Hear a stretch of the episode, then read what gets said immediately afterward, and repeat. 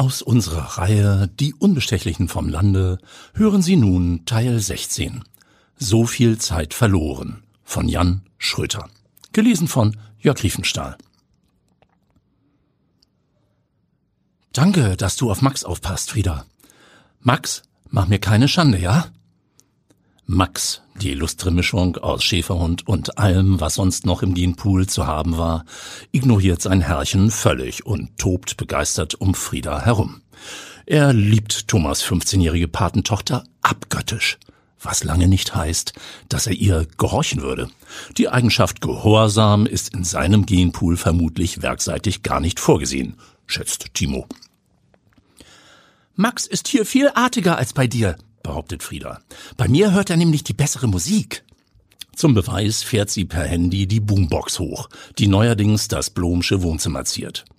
Was man daraus hört, klingt in Timos Ohren gar nicht gut, aber Max scheint's zu gefallen. Er heult mit, völlig außer Rand und Band, während Frieda singend durchs Zimmer tanzt. Timos Lebensfreundin Nele schwirrt herein, greift nach seiner Hand und zieht ihn mit sich Richtung Flur und Haustür. Bloß weg hier! Irrenhaus! Draußen herrscht Sonntagsruhe. Das Domizil von Mutter und Tochter Blom liegt am Rande von Norderstedt in einer Straße mit gemütlichen Einfamilienhäusern auf eingewachsenen Grundstücken. Nele hat es von ihrer Oma geerbt und lebt hier, seit sich ihr Ex kurz nach der Geburt der gemeinsamen Tochter vom Acker gemacht hat. Das Ambiente ist insgesamt ein wenig spießig, findet Timo. Dafür hat man seine Ruhe. Sofern man nicht beim geparkten Wagen einen hyperaktiven Rentner vorfindet, der gerade mit dem Zollstock den Abstand zwischen der vorderen Stoßstange und der benachbarten Einfahrt ausmisst. Ist das etwa Ihr Wagen? empfängt sie der Alte jetzt, voll auf Krawall gebürstet. Der ragt exakt 17 Zentimeter weit in meine Einfahrt. Frechheit sowas. Bis 20 Zentimeter sind erlaubt, behauptet Timo Keck. Siehe Straßenverkehrsordnung, Paragraph 78. Die STVO hat nur 53 Paragraphen, du Schnacker, murmelt Nele, Rechtsanwaltsgehilfin von Beruf, leise neben ihm, was der Alte glücklicherweise nicht hört. Ist mir egal, meckert er. Das ist meine Einfahrt. Die hat frei zu bleiben.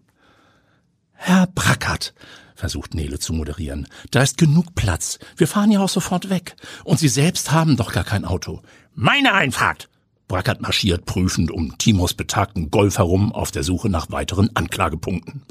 Auf der Heckklappe prangt ein Werbeaufkleber vom Hamburger Abendblatt. Benno Brackert schnaubt aufgebracht. Drecksblatt! Jetzt fahren Sie mal runter, empfiehlt Timo allmählich sauer. Alles Schmierblätter, allesamt. Ich lese überhaupt keine Zeitung mehr. Beruhigend, kontert Timo. Für so einen wie Sie möchte ich auch gar nicht schreiben. Sie sind Journalist? Geifert der Alte. So einer, der davon lebt, das Leid anderer öffentlich auszuschlachten. Sehen Sie zu, dass Sie aus meiner Einfahrt verschwinden. Brackert macht auf den Hackenkehrt stolziert zurück auf sein Grundstück. Timo und Nele sehen ihm kopfschüttelnd nach. Dann steigen sie in den Golf und fahren los, Richtung Kaltenkirchen und weiter nach Nützen, wo auf dem Gelände einer Recyclingfirma der letzte Freiluftflohmarkt des Jahres stattfindet. Nele sieht es ihrem alten Kumpel an, dass er innerlich kocht. Nicht ärgern, sagt sie. Benno Brackert hat immer was zu meckern. Was hat der Mann eigentlich für ein Problem? Nele zuckt mit den Schultern. Der wohnt dort schon ewig, immer allein, keine Frau. Vielleicht ist es das. Aha. Mehr kommt nicht von Timo. Aber Nele wittert etwas. Sie mustert ihn prüfend vom Beifahrersitz aus. Was ist jetzt eigentlich mit dir und dieser kleinen Wundertüte aus Bergedorf?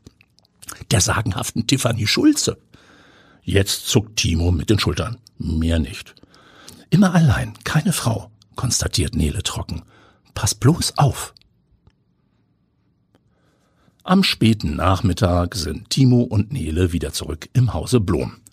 Flohmärkte lieben sie beide. Sie können stundenlang in den schrottigsten Sachen stöbern, egal ob etwas Brauchbares dabei ist oder eben nicht.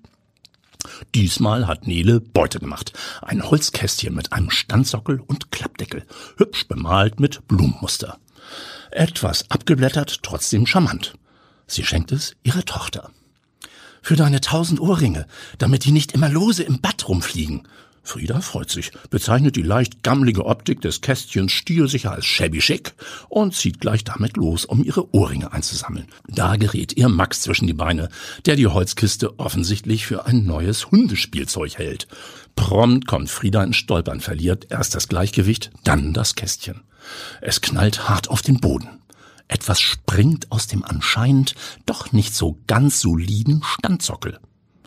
Timo sammelt das etwas auf während sich Frieda fluchend aufrappelt und Max sich unter den Tisch verkrümelt. Es ist eine kleine, flache Holzschublade, die exakt in den Sockel eingepasst war und sich durch den Absturz gelöst hat. Ein Geheimfach. Und darin liegt etwas. Timo nimmt es, legt es auf den Tisch. Drei Köpfe beugen sich darüber. Ein altes Schwarz-Weiß-Foto, stellt Nele fest. Ein junger Mann mit Hund. Irgendwo an einem See. Der Hund sieht so ähnlich aus wie Max, findet Frieda. Timo fällt das auch auf. Und noch etwas ist bemerkenswert. Jemand hat das Foto offenbar mit einer Schere bearbeitet. Es ist herzförmig zugeschnitten. Die Verkäuferin hat sicher nicht gewusst, dass dieses Foto noch im Kästchen war, sagt Nele. Frieda ist voller Mitleid. Herzchen und Geheimfächer lassen ihre Fantasie fliegen. Bestimmt vermisst das jemand. Wir müssen das Bild zurückgeben. Dann müsste man erstmal recherchieren, wie die Verkäuferin heißt, gibt Timo zu bedenken, worauf ihm Frieda das Herzchenfoto zuschiebt, wie einen schwarzen Peter. Ein Fall für Starreporter Timo Kramer. Timo sitzt in der Lokalredaktion Norderstedt, Rathausallee. Max hält Siesta unter dem Schreibtisch. Das macht er hier immer. Das Großraumbüro ist ziemlich leer. Die meisten Kollegen sind unterwegs oder im Homeoffice. Nur hinten, links, sitzt Jan Schröter, der gerne mal vorbeikommt, um seine Kolumne Wochenschau zu schreiben und einen frischen Kaffee abzugreifen. Schröter ist ein Mann mit Hang zu schrägen Humor und steilen Thesen. Timo quatscht ganz gern mit ihm, aber nicht jetzt. Vor ihm liegt eine Liste mit Namen und Telefonnummern. Es sind die Kontaktdaten der Händler, die der Flohmarktveranstalter dem Journalisten dank seiner Überredungskünste kopiert hat. Das ominöse Holzkästchen hat Nele bei einer Frau gekauft, Alter so um die 60. Timo braucht also nur die Frauen auf der Liste anzurufen. Aber jedes Mal muss er das Misstrauen der Angerufenen überwinden, seinen Charme spielen lassen und den Sachverhalt klären. Das dauert. Zwischendurch kommt Schumann herein, der Chefredakteur, leicht genervt von Timos Dauertelefoniererei. Kaum ist Schumann weg, hat Timo endlich Glück. Am Telefon meldet sich Tanja Hansen. Sie erinnert sich an Nele, Timo und das Kästchen. Es gehörte ihrer Mutter, die jetzt leider dement und vor einigen Wochen ins Pflegeheim gezogen ist. Vom Geheimfach und dem Foto darin weiß Tanja nichts. Aber sie will sowieso gerade zu ihrer Mutter. Haus Abendstern, Bad Bramstedt. Vielleicht mag Timo dorthin mitkommen. Dann könnten sie zumindest versuchen, ob die Mutter auf das Foto reagiert. Timo sagt zu, weckt Max und auf geht's. Tanja Hansen erwartet Timo schon vorm Pflegeheim. Sie lässt sich das Foto zeigen. Er sagt ihr immer noch nichts. Sie streichelt Max, findet auch, dass dieser Hund so aussieht wie der auf dem Bild und schlägt vor, ihn nach oben zu ihrer Mutter Lotte mitzunehmen. Tierfilme sind das Einzige, was sich die Mutter noch im Fernsehen anschaut. Das macht ihr Freude. Ansonsten kriegt sie leider nicht mehr allzu viel mit. Lotte Hansen sitzt apathisch in ihrem Sessel, als der Besuch kommt. Doch kaum drängt sich Max Schweifedel zu ihr vor, beginnt ihr Gesicht zu strahlen. Sie sagt erstaunlich klar, da bist du ja wieder, und wuschelt Max liebevoll durchs Fell. Mehr sagt sie leider nicht. Auch nicht, als Timo ihr das herzförmige Foto präsentiert. Was soll nun damit passieren? Tanja möchte es nicht haben, aber das Rätsel darum würde sie gern gelöst sehen. Timo ebenfalls. Er schlägt vor, es in der Zeitung abzudrucken mit einem Appell. Wer erkennt sich auf diesem Bild oder kann dazu Informationen geben? Tanja ist einverstanden. Das ist also deine Story, Timo, kommentiert Chefredakteur Schumann, als andern Tags der erste Aufruf im Blatt ist. Und die ist wirklich heiß? Der Knüller, bestätigt Timo überzeugend. Bei sich denkt er, hm, na hoffentlich. Foto und Aufruf erscheinen tagelang ohne Erfolg. Schumann zieht die Reißleine und stoppt die Aktion. Timo telefoniert mit Tanja Hansen. Er will ihr das Foto zurückgeben. Doch Tanja meint, es gehöre ins Schmuckkästchen und das besitzt ja nun Timos Patentochter. Sie soll es haben. Also fährt Timo wieder einmal zum Hause Bohm. Der einzige freie Parkplatz hier kratzt hart an der Einfahrt des cholerischen Benno Brackert. Timo stellt seinen Golf trotzdem dort ab und öffnet die Heckklappe, um Max herauszulassen. Schon stürmt Nachbar Benno Brackert zornig heran, den Zollstock in der Hand und bleibt stehen wie vom Donner gerührt. Max läuft schweifwedelnd auf ihn zu, drängt sich an ihn, leckt dem Alten die Hand. Brackert streichelt den Hund bereitwillig, ja, regelrecht freudig. Timo ist verblüfft und tritt hinzu. Ich hatte auch mal so einen, gesteht Brackert, als ganz junger Kerl. In Timos Synapsen macht es Klick. Spontan zieht er das herzförmige Foto hervor, hält es Brackert hin. Dem Alten knicken fast die Knie ein. So rüttelt es ihn. Mühsam fasst er sich. Woher, woher haben Sie das? Sind Sie das auf dem Bild? Der Alte nickt langsam. Dann sagt er, hm, kommen Sie mit. Er schlurft zurück zum Haus. Max trottet hinterher. Timo folgt. In einem Wohnzimmer voller Altherrenmöbel nehmen sie Platz und Brackert reist erzählend in den Sommer 1954. Benno ist damals 16 Jahre alt. Er hat gerade die Schule beendet und will zur See fahren. In einigen Wochen soll es losgehen. Er lebt noch bei seinen Eltern in Bad Segeberg und hat einen Hund, fast genauso einen wie Max, mit dem er jeden Morgen am großen Segeberger See spazieren geht. Auf dem nagelneuen Seecampingplatz zeltet eine Schulklasse aus Hamburg, alles Mädchen. Eine steht immer schon früh am See. Lotte.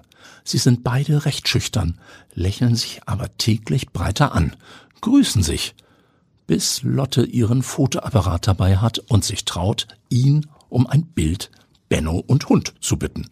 Wenn du mir dafür dein Herz schenkst, pokert Benno mutig. Das Foto wird gemacht. Lotte nimmt ein Ahornblatt und reißt ein Herz daraus. Benno nimmt es an sich und bei der Übergabe küssen sie sich plötzlich werden jedoch jäh getrennt. Lottes Lehrerin greift ein. Lotte wird nach Hause geschickt. Benno sieht sie nie wieder. Sie haben weder Adressen getauscht, noch wissen sie die Nachnamen voneinander. Außerdem rennt das Leben weiter. Benno fährt tatsächlich jahrelang zur See. Allerdings vergisst er Lotte nicht. Heiratet auch nie und bewahrt bis heute das Ahornherz in einem kleinen Bilderrahmen auf seinem Nachttisch auf. So viel Zeit verloren. Lotte Hansen Sie hatte nicht nur das Foto von damals behalten, sie hatte sogar ein Herz daraus geformt und es in ihrem Schatzkästchen verwahrt, bis heute. Wie Benno Brackert sein Ahornherz. Und den Anblick von Max hat sie sofort mit der Vergangenheit und Benno in Verbindung gebracht. Möchte er Lotte wiedersehen? Er möchte, wenn Max mitkommt. Einen Tag später. Timo sitzt in der Redaktion. Zu seinen Füßen schnarcht Max leise auf der Hundedecke unterm Schreibtisch. Auf dem Monitor steht der Cursor seit einer halben Ewigkeit auf derselben Stelle. Ansonsten steht da gar nichts. Timo hängt seinen Gedanken nach. Denkt an gestern, als Benno Brackert mit Max bei Lotte Hansen eintrat und die sofort sagte, da seid ihr ja. Ich warte schon so lange auf euch. Danach sagte die alte Dame nichts mehr aber die Alten saßen still zusammen. Einfach so, Hand in Hand. Irgendwann hatte sich Timo still verkrümelt, mit Max an der Leine, um an der Tür noch mitzukriegen, wie Brackert leise in seine Richtung rief. Danke, danke, von Herzen. So viel Zeit verloren, denkt Timo. Vielleicht sollte ich mal Tiffany anrufen, mich mit ihr verabreden, bevor ich im Haus Abendstern sitze und Tierfilme glotze, die ich kaum noch begreife.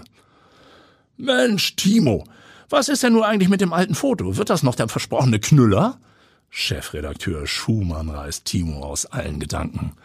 Stumm schüttelt Timo den Kopf. Nein, diese Geschichte wird er nicht ausschlachten.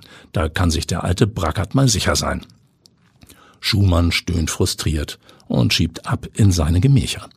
Dafür tritt jetzt der Kollege Jan Schröter zu Timo, schaut ihn prüfend an und zieht sich einen Stuhl heran. Hey, mir kannst du die Geschichte doch erzählen, Junge. Timo atmet tief durch. Okay, sagt er dann. Hör zu.